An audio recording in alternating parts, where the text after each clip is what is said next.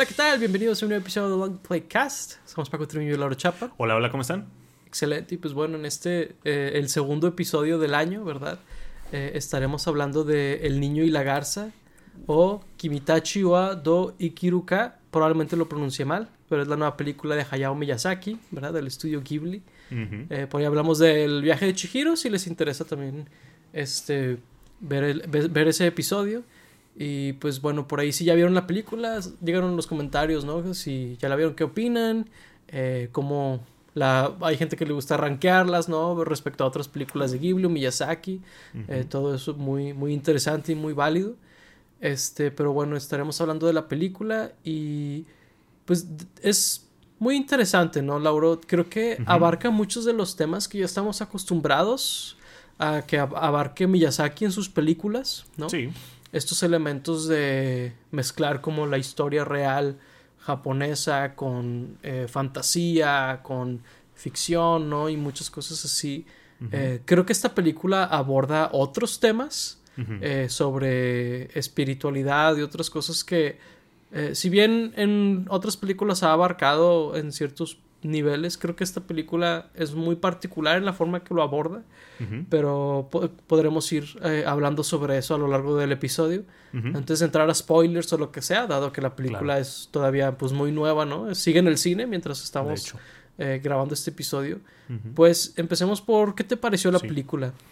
Ah, Es una película muy interesante ahí, hablando un poco sobre el tema de spoilers. No, no voy a spoilear, pero se me hizo interesante que, que empezaras con eso. Obviamente porque no vamos a spoilear al principio, pero porque esa película al principio eh, fue muy poco, ¿cómo se dice?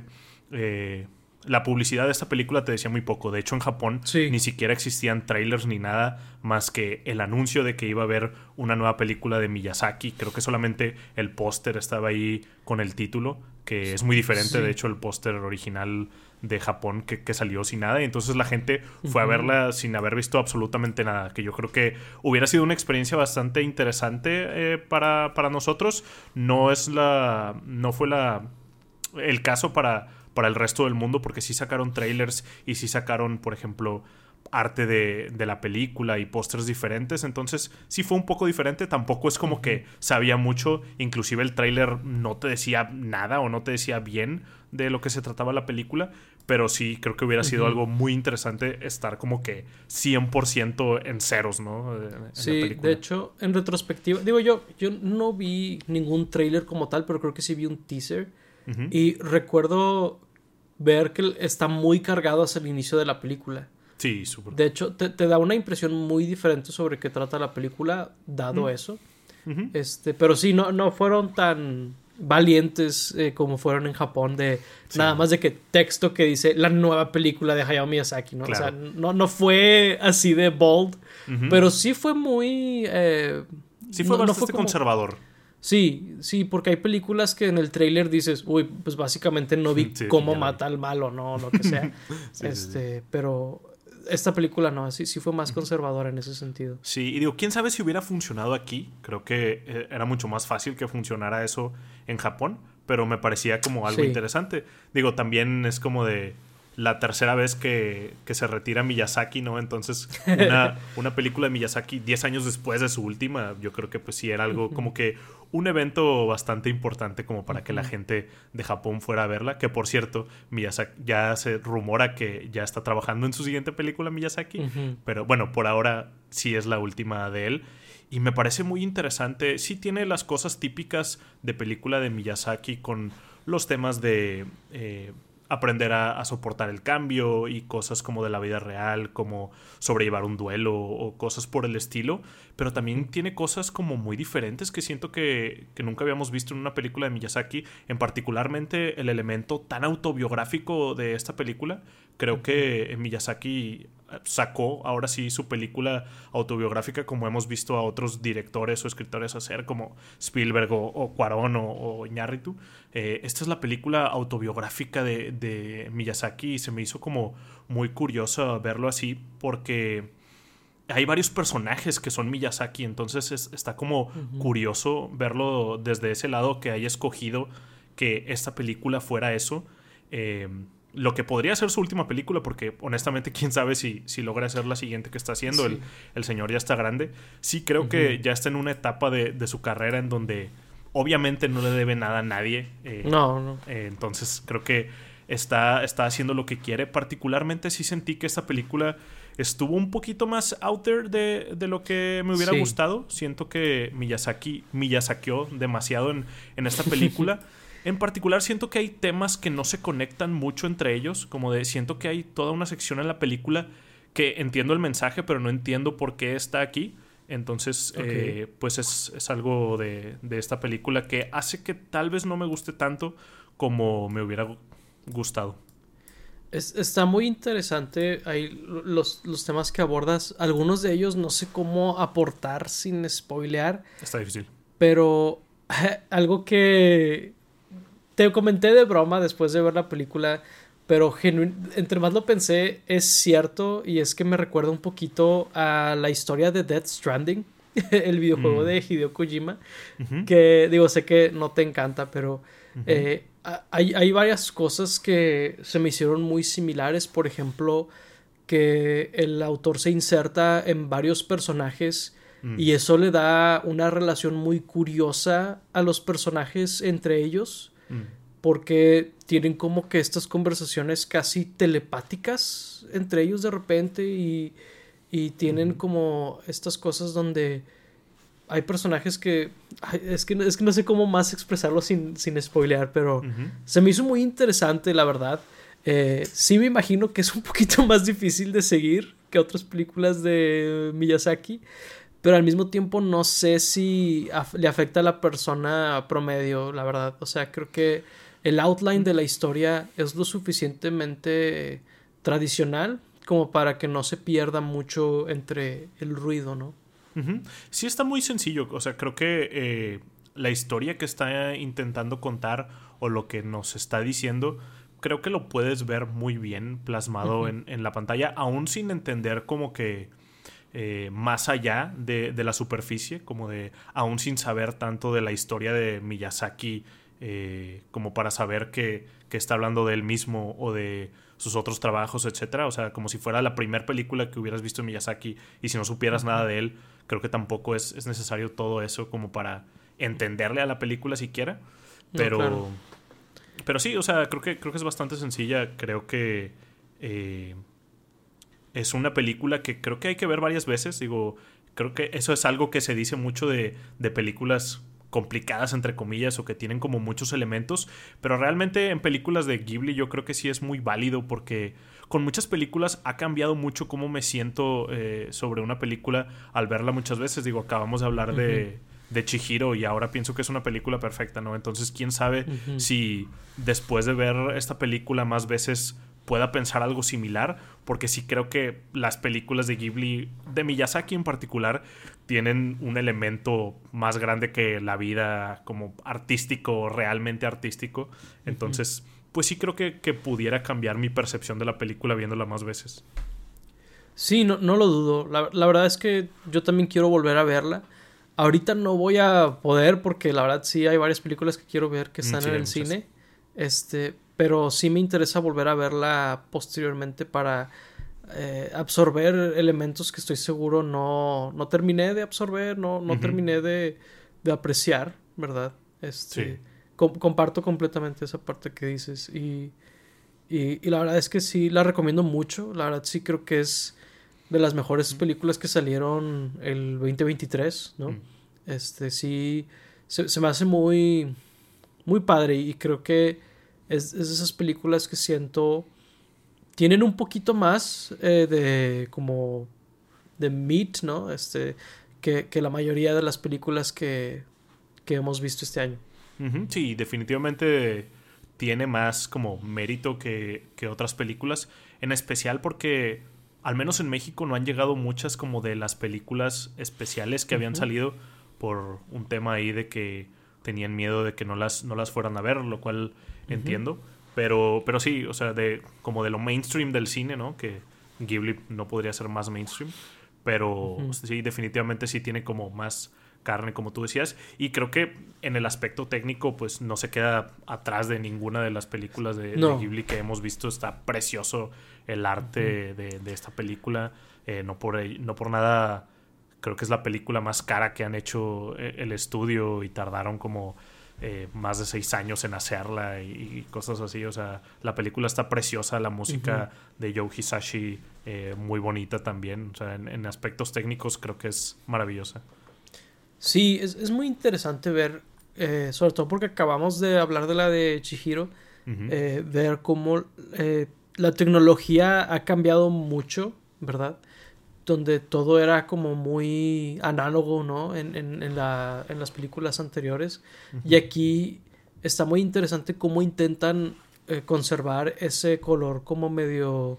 pues no, no, tan saturado, ¿no? Intentan mantener este movimiento muy fluido, estas animaciones que son como muy elaboradas, pero el detalle no es tan grande particularmente en, los personajes, pero en el, en el entorno sí, entonces es, muy interesante cómo eh, eh, intentan como conservar las convenciones de la animación tradicional eh, en, la era digital, ¿no? También por ahí hay unas cosas que son 3D, que están diseñadas para parecer 2D y todo eso, la verdad sí se me hizo muy, muy bonita la película de inicio a fin. Creo que es, es un elemento muy fuerte de la película. Sí, sí, sí lo es. De repente tienen ahí unas secuencias en donde hacen las líneas como más gruesas, eh, dándole un estilo como de sueño, como de otro mundo. Que digo, eso no creo que sea un spoiler de que hay un mundo fantástico en una película de, Miyazaki. Eh, espero que no. sí, no, no. Entonces, sí, hacen, hacen cosas muy interesantes con, lo visual. Sí, es, muy, muy interesante la película. O sea, sí, sí creo que es de las que utiliza su, su medio como en, su máxima expresión, ¿no? Creo que hablábamos de algo similar con la de Pinocho de Guillermo del Toro el año pasado. Sí. Ya antepasado, creo. este. Entonces, eso sí, creo que es de, esas películas animadas que dices, es, utilizó, les, le sacó el mayor provecho posible a su medio. Y eso siempre es algo muy padre de ver. Definitivamente. sí, este... Em, eh, pues digo, no sé qué tan spoiler sea meternos un poquito en, en, algunos personajes. Creo que está muy, muy interesante cómo los personajes son tal vez inclusive un poquito más complejos que en otras películas de Miyazaki. Mm. Eh, en el sentido de que, pues, digo, sí cumplen algunos tropes, pero al mismo tiempo creo que algunas de las como situaciones en las que pone a los personajes son lo suficientemente complejas como para que puedas identificarte un poquito más en cada uno de ellos, donde a lo mejor en algunas otras películas te apalancas más del protagonista, hablando de las películas de Miyazaki. Ajá. Este, y se me hizo, se me hizo interesante también ese elemento de la película. Algo muy, muy particular que Miyazaki no hace es de que el protagonista es hombre. Por lo general, en las películas de Miyazaki, eh, el protagonista es, es una mujer. Creo que esa fue de las primeras como hints a que era un, un inserto ahí de, del autor, el personaje principal de Majito. Eh, a mí se me hizo un poco más difícil como relacionarme con los personajes, más que nada porque siento que toca temas un poquito más... Eh, pues no tan generales como que siento que en otras películas habla sobre cosas más generales de la vida o cosas que le pasarían a cualquiera, entre comillas, y aquí siento que son cosas un poquito más particulares que mientras sí me puedo identificar con una que otra cosa, a lo mejor haciendo la conexión sí siento que era un poco más más pesado porque siento que los personajes pasan por cosas más pesadas que yo no necesariamente eh, he pasado y puedo empatizar, pero tal vez no me puedo ver en, esos personajes. Y de hecho el, personaje principal se me hace algo difícil de seguir. Digo, no me desagrada, creo que es un reto muy interesante porque el, personaje principal de, de esta película, en Majito, es muy es muy serio, es como obligado a madurar muy rápido por circunstancias que, le pasan en la vida y se vuelve alguien pues como un señorito, un, este, a pesar de, su edad, que creo que tiene 12 años o no me acuerdo cuánto dijeron. Y pues es como que alguien muy maduro, muy estoico, muy serio cuando los personajes principales en, películas de Miyazaki suelen ser como que muy alegres, muy positivos, aun y cuando les, pueden pasar cosas y obviamente tienen matices y en, la en las películas tienen arcos, por lo general son más como que upbeat o, algo así. Y este sí es como muy, muy serio, pero pues por lo que le ha pasado, ¿no? Sí, fíjate que ahí, está muy interesante que digas eso porque mi experiencia sí fue muy diferente con la película. Eh, yo sí, sí me, siento que me identifiqué un poquito más con, este protagonista que con algunos otros tal vez de, películas de Miyazaki. Eh, digo, sí creo tal vez Ah, sí suena un poco familiar de que soy un poco serio y todo eso, pero en general creo que las cosas por las que pasan los personajes se me hacen como problemas muy humanos. este, por ejemplo, eh, habla sobre las consecuencias de la guerra, querer rehacer tu vida. Eh, a lo mejor ahorita ya podemos empezar a meternos a spoilers. Sí, ya pasaron 15 minutos. Este, pues ya, eh, que pues el niño pierde a su mamá al inicio de la película, ¿no?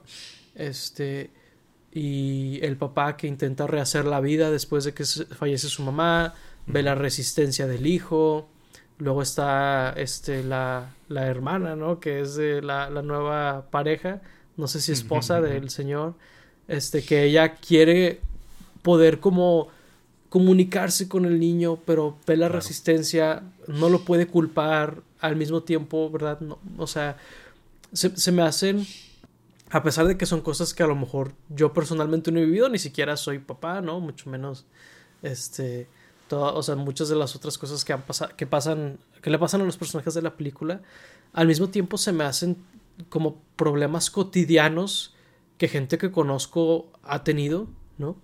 Entonces, sí se me hizo que están aterrizados de una manera muy... Eh, palpable que a lo mejor en otras películas no, no siento que llegue a ese extremo. Mm. Entonces, sí, sí es un elemento que siento yo mucho de esta película que sentí muy reales a, muchos de los personajes de, la película. Sí, definitivamente se sienten como muy reales. Eh, nada, nada se siente como que no podría pasar eso en, en, la vida real o algo por el estilo, ¿no? Hablando de todo lo que no sea un elemento fantástico, definitivamente los personajes se sienten como, como personas reales. Ahí sí me llamó mucho la atención, digo, es algo que ya he visto en otras películas de Ghibli en donde no sé si es algo cultural o algo así, pero de que casarse con la hermana de su difunta esposa, o, no casarse, digo, porque como dices, no sabemos si es su nueva esposa, pero juntarse o, tenerla ahí como de nueva pareja, se me hace un poco extraño. Pero te digo, no sé si es algo cultural o algo de Japón. Me, imagino que es algo cultural, porque también fue algo que, que, me brincó y como que emocionalmente me resistí un poco a, aceptar, ¿no? Como que, espera, es, es, la hermana de la mamá. Sí. Cuando el niño dice de que, oh, es, es igualita a mi mamá y, y que, ok, o sea, puedo ver por qué la inserta, ¿no? A su mamá, como que y luego es de que, ah, es su hermana. Es de que, ¿what? De que, sí, ¿Qué pedo? que... digo, supongo que eso puede ayudar a que tú también sientas como que esta abrasividad de, de Majito de, pues, no verla como su mamá o su nueva mamá o lo que sea. Porque, sí. Por eso, pero tal vez fue un poco de más o, o, ¿cómo digo? Sí. cultural. Sí, me, me, me, imagino tal vez que es algo cultural. Y de hecho, fíjate que eh, reflexionando, me pregunto si Majito no la llama la esposa de mi papá.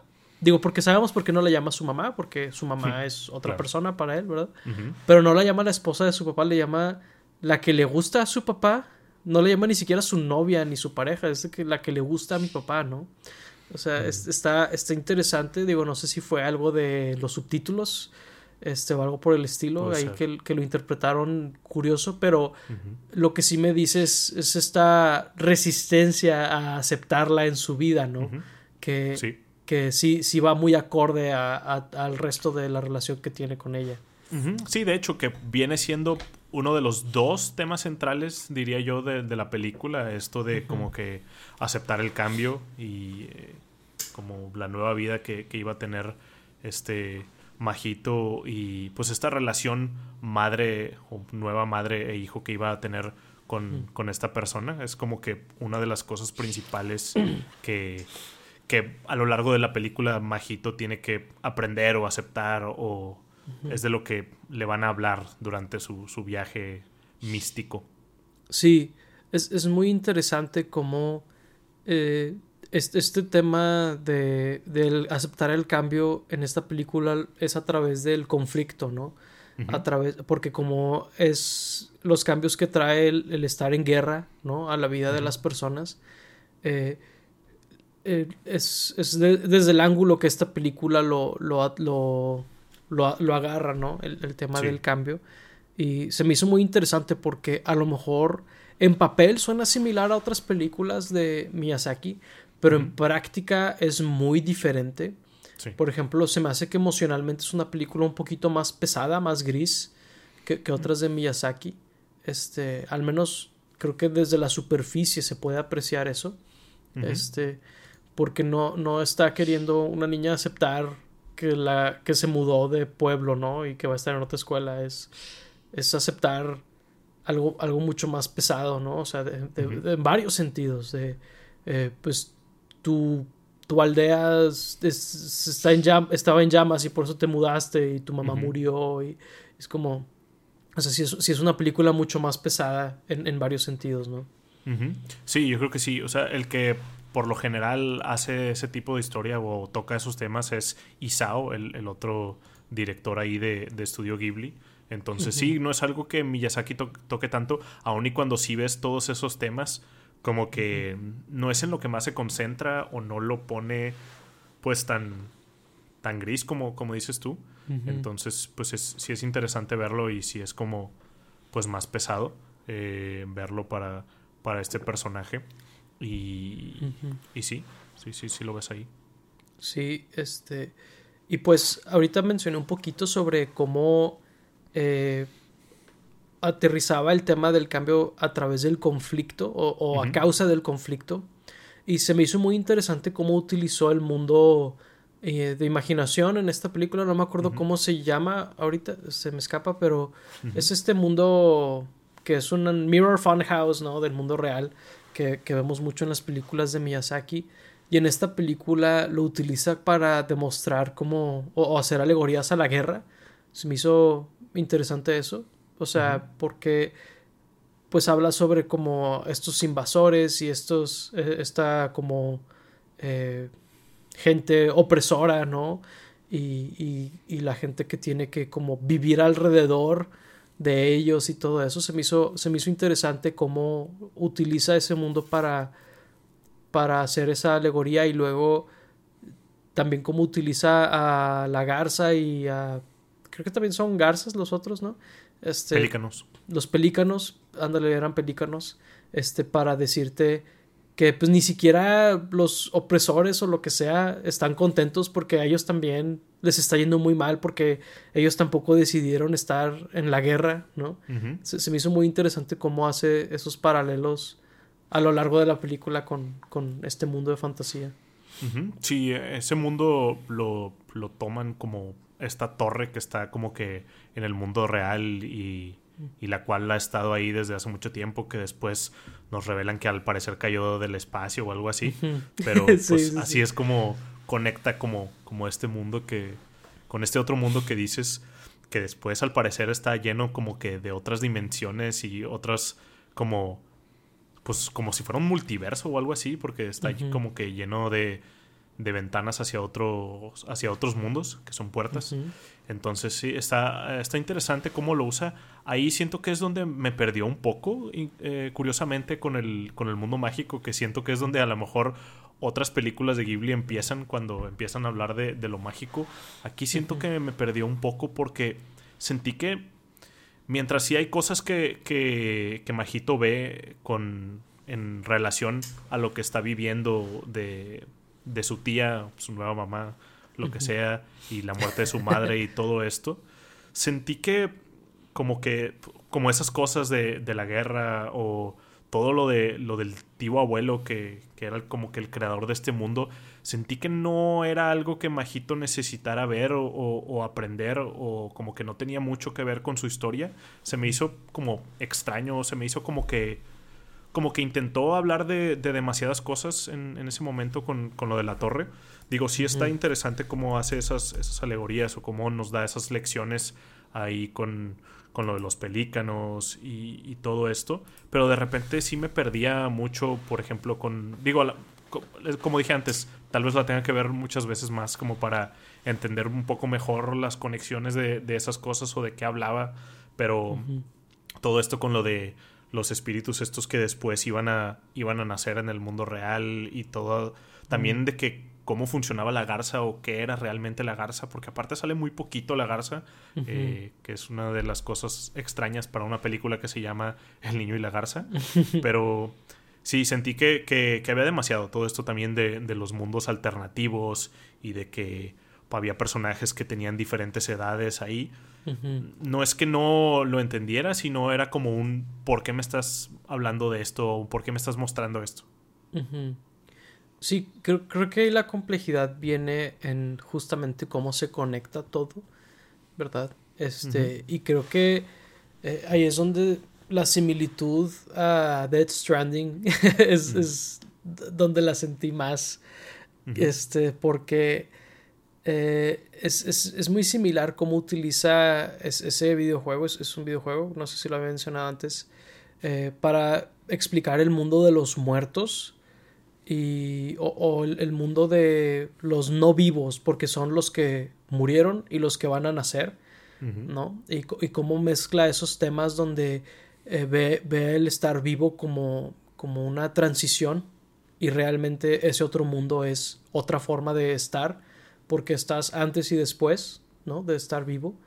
Eh, y, y, y, esa es una, una, conexión muy interesante que vi con, con ese juego y me pregunto, digo, ahí sí disculpen la ignorancia, pero si es un tema que la ficción japonesa o, las religiones japonesas, no sé, eh, aborden mucho, porque sí se me hizo interesante cómo lo abordan muy similar este, este estado de donde básicamente el estar vivo es la, la anomalía, ¿no? Realmente mm, estás no nacido y muerto, ¿no? Más tiempo que vivo. Básicamente es como interpreté ese, ese aspecto que mencionabas de que de estos seres que están en el mundo este y que van a nacer y, y, van al mundo, ¿no? Este, y luego también porque hay personas que están muertas en el mundo real que están ahí, ¿no?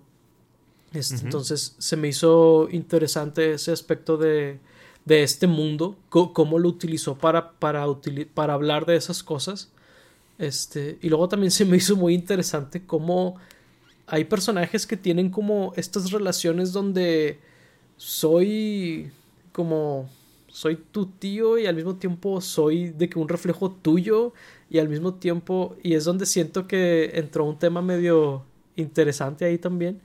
Este, pero digo, esa primera parte creo que es un poquito extraña, ¿no? Ya de digerir y de como pensar. Ahí no sé, ¿qué opinaste tú sobre eso?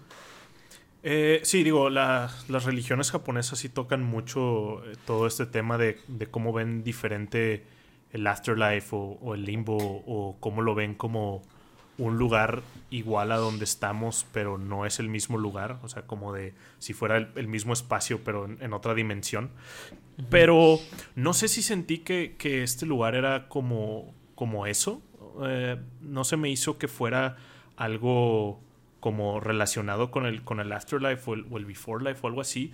Se me hizo más como que una dimensión alterna, eh, en particular por todos estos, estos lugares que, tenían... Eh, como ventanas hacia otro mundo y que eran como que las mismas personas pero otras versiones de ellas como de siento que que era más como un reflejo de, del mundo que, quería crear y, así.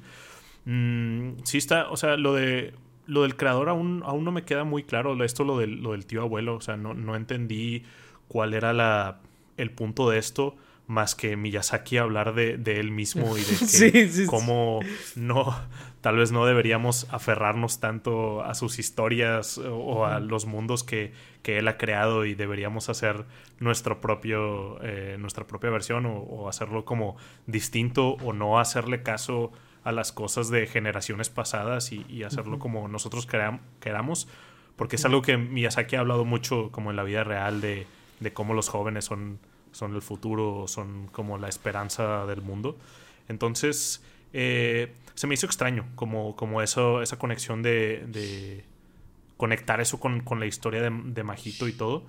Porque por otro lado se me hizo muy bonito esto de que estuviera ahí su mamá en versión de niña y que se conocieran ahí de otra manera, que ella tuviera poderes como de fuego cuando ella murió quemada al parecer en un accidente ahí de, de hospital y cómo aún y por todo lo que vivieron y aún y cuando Majito le dice cuál va a ser su destino si regresa a donde debe regresar, eh, que es como a su parte del mundo real, va a volver a, morir y ella como que acepta ese destino aún, sabiendo lo que va a pasar. Eso se me hace como bonito, pero te digo, no entiendo muy bien qué tiene que ver todo eso lo del, lo del tío abuelo. Pues yo creo que justamente es eh, donde él, este, el, personaje principal es Majito, es tanto el propio Miyazaki, o sea, él, él, es su tío, si lo ves en el, concepto, en el contexto de la película, pero al mismo tiempo es el hijo de, de Miyazaki y es como el, o el próximo artista o lo que sea, y básicamente está como rechazando la noción de que él tiene que hacer las cosas de la manera en que le dice la gente que lo haga, ¿no? Porque ya hay alguien que lo hizo de esa manera. Y, y sí creo que tiene que ver con la historia que presenta la película porque justamente mencionaste algo al inicio que era sobre que es un niño que ha madurado de una manera que no le tocaba todavía por, las, por la situación en la que le toca vivir, ¿no? De que eh, si bien su papá sigue vivo, pues él es el hombre de la casa la mayoría del tiempo porque su papá está fuera, ¿no? Este. Y pues le, toca como reconstruir su vida de una manera eh, complicada y, y, no necesariamente tienen que ser las cosas como el resto de la gente le dice, ¿no? O sea, él básicamente es una alegoría para decirle que él tiene control sobre su propio destino entonces, sí, sí vi varias maneras en las que lo puedes relacionar con la historia del tío. Este, sobre todo, eh, pues cuando ves lo que pasa en la vida real. Este, y, digo, puede ser el hijo de Miyazaki o puede ser cualquier otro artista que lo van a comparar con Miyazaki, ¿no? O sea, claro. yo, yo creo que es cierto en cualquier contexto. ¿Me estás diciendo que Miyazaki hizo toda una película para decirle a su hijo que deje de hacer eh, películas porque es una basura. no, no necesariamente. Puede ser que le diga, no intentes hacerlas como yo. Claro. Porque eso sí es algo que mucha gente ha acusado. Si eso. ¿Mandé? No, que tal vez sería mejor que si hiciera eso. Sí, porque, o sea, creo, que cualquier hijo de artista así, que muy famoso, que por ejemplo el hijo de un músico que intenta ser músico, pues siempre lo van a comparar con su papá, ¿no? Especialmente si toca un género similar, si intenta cantar similar, ¿no? Este, o, si intenta escribir similar, ¿no? Si fuera un escritor. Y pues yo sí creo que el hijo de Miyazaki me, me atrevo a decir que no medio intenta imitar a su papá, la verdad es que lo imita bastante. Este, y, y a lo mejor el, el papá está utilizando esta plataforma para de alguna manera decirle sé tú mismo, porque por lo poco que he leído, eh, no tienen una relación particularmente buena. Este, eh, no sé si diría que lo odia, pero definitivamente no ha dicho cosas muy buenas sobre él. Entonces, sí, sí, sí creo que puede ir por ahí. Sí, siempre ha habido ese, ese rumor de que lo odia por...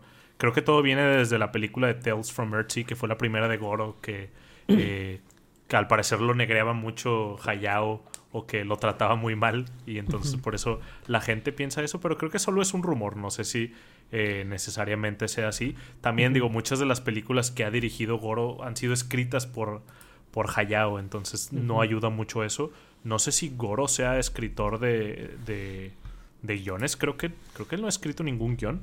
Entonces está, está interesante si, si es el caso que, le está hablando tan, tan directo a Digo, puede ser a su hijo, puede ser a otro artista, puede ser ah, a sí mismo, porque también veo elementos de eso donde está medio comunicándose con sí mismo de... A Miyazaki también le afecta que lo comparen sus películas nuevas con lo que hacía antes, ¿no? Claro. Creo que también está ese elemento. No, y él es Majito por las cosas que le pasan a Majito. Son cosas que le pasaron a Miyazaki. Todo esto de que se murió su mamá. Digo, no, no se murió de la misma manera, pero también eh, la perdió en, algún punto de su vida. Eh, creo que tuvo que cambiarse de donde vivía por la guerra. Tuvieron que irse al campo. Todas estas cosas son cosas que, que vivió Miyazaki. Entonces es de que Majito es, es él. Pero sí, sí, se está como interesante ver. Eh, cómo está utilizando esto como tal vez le está hablando a todos o es el que le caiga el saco, ¿no? De que el que quiera utilizar esto o el que pueda interpretar esto a su manera, eh, pues es, es bienvenido, ¿no? O también como, como dices tú, a él mismo. Eh, por eso decía al principio que es muy interesante si esta es su última película que se esté despidiendo de esta manera eh, como, como del cine o de sus películas es como eh, pues, va a ser muy interesante verlo así como toda su carrera de que, terminara aquí. Sería como muy interesante. Sería muy interesante sería poético. Quién sabe si sea como suceda ciertamente no parece ser la intención de él.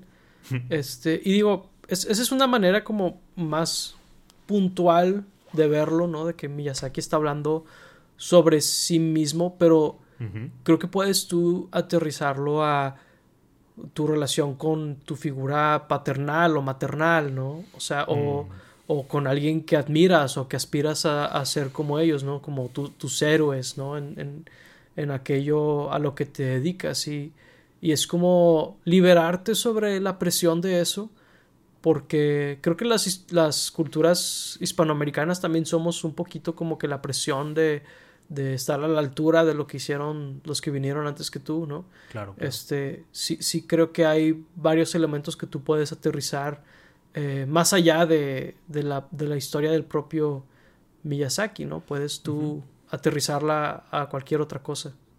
Sí, creo que ahí es donde siento un poco la, la desconexión, en donde no puedo dejar de ver a, a Miyazaki en los personajes y tal vez no me deja como verme a mí mismo o empatizar más con los personajes porque solo siento como el reflejo de, la carrera o de la vida de, Miyazaki.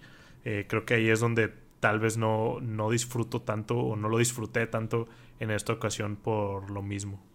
Ya, sí, pues la, verdad es que ahí sí creo que eh, va a depender mucho de, la persona que va a la película, ¿no? Este, qué tanto pueda aterrizarla a su propia experiencia o, alguna experiencia de alguien que conozcan o algo por el estilo. Este, pero, pero sí se me hizo muy interesante la película, sí se me hizo muy emotiva también en varias partes y, y creo que últimamente tiene un mensaje muy positivo sobre sobre ser tú mismo y luego también sobre aceptar que las cosas cambian porque pues es básicamente lo único que tenemos seguro, ¿no? Y, se me hizo muy, muy interesante, la verdad, muy padre. Sí, sí, sí tiene este, este mensaje sobre ser tú mismo, sobre cómo aceptar el cambio o cómo, cómo sobrellevar el cambio y cómo tal vez acercarte más hacia una persona después de vivir cosas como pesadas o traumatizantes inclusive. Ahí lo que pasa con su tía durante la película. Sí tiene mensajes como bonitos eh, eh, la película. Y yo creo que sí te puedes llevar algo bueno. Y sí es como interesante ver cómo, cómo es que comunica estas cosas en la película. Sí, este está muy interesante. Sí creo que es una película que voy a tener que seguir viendo para seguir viendo otras cosas sobre ella. Este, pero bueno, ahí creo que es una buena oportunidad para preguntarles a ustedes también, ¿no? De que, qué se llevaron de la película cuando la vieron. Este, porque pues por aquí pueden ver que si bien ambos disfrutamos la película, tenemos takeaways muy diferentes, ¿no? Sobre, hasta un poquito sobre de qué trató, ¿verdad? Entonces, muy, muy valioso ahí si tienen sus perspectivas, ¿no? Que nos hagan saber ahí en los comentarios. Este, pero, pero sí, creo que, creo que esta es una película eh, muy contemplativa, tal vez un poquito diferente en ese sentido a otras películas de, de Miyazaki, por ahí. Pues sí dicen mucho de que las películas de, de Miyazaki no se ven, se viven. Y creo que sí, sí puedo, sí puedo ver, ver eso o sí puedo entender eso. Porque en particular ahorita, si, por ejemplo, si ahorita me pusiera a rankear las películas de Miyazaki o de Ghibli, inclusive creo que esta estaría muy hacia abajo de mi lista. En, en, las películas de Miyazaki, sobre todo porque me gustan muchísimo, o sea, la mayoría me llegan mucho y las siento como muy personales, inclusive algunas que no he visto muchas veces, como desde la primera vez que las veo puedo ver, o sea, me han, me han llegado o me han gustado mucho. Y esta sí he estado batallando, entonces sí, es interesante como ver, ver eso o, ver cómo cambia en general eh, mi percepción o la percepción de la gente hacia esta película. Sí, va a ser muy interesante. Este, yo sí, también, me pregunto ahí cómo, cómo va a ser percibida esta película en algunos años. Yo no sabría rankearla, la verdad es que a mí sí se me dificulta mucho rankear las cosas en general. De hecho, ahorita estamos como viendo nuestros rankings para cerrar el 2023, ¿no?